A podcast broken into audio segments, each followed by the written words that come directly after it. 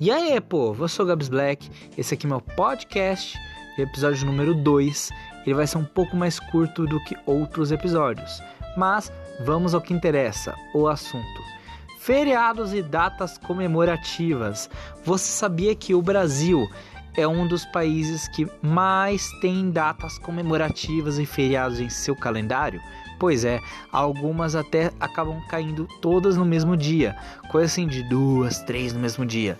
Tem algumas que são conhecidas por todo mundo, tem aquelas que simplesmente são trazidas de fora do Brasil para cá por conta de imigração e tal.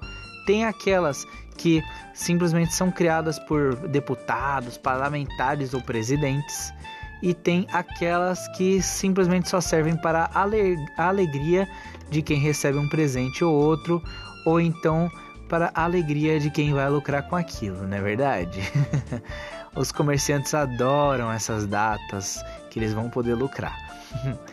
e tem simplesmente aquelas que, sim, que só são feriados, sejam feriados religiosos ou seculares, tidos também como feriados pagãos.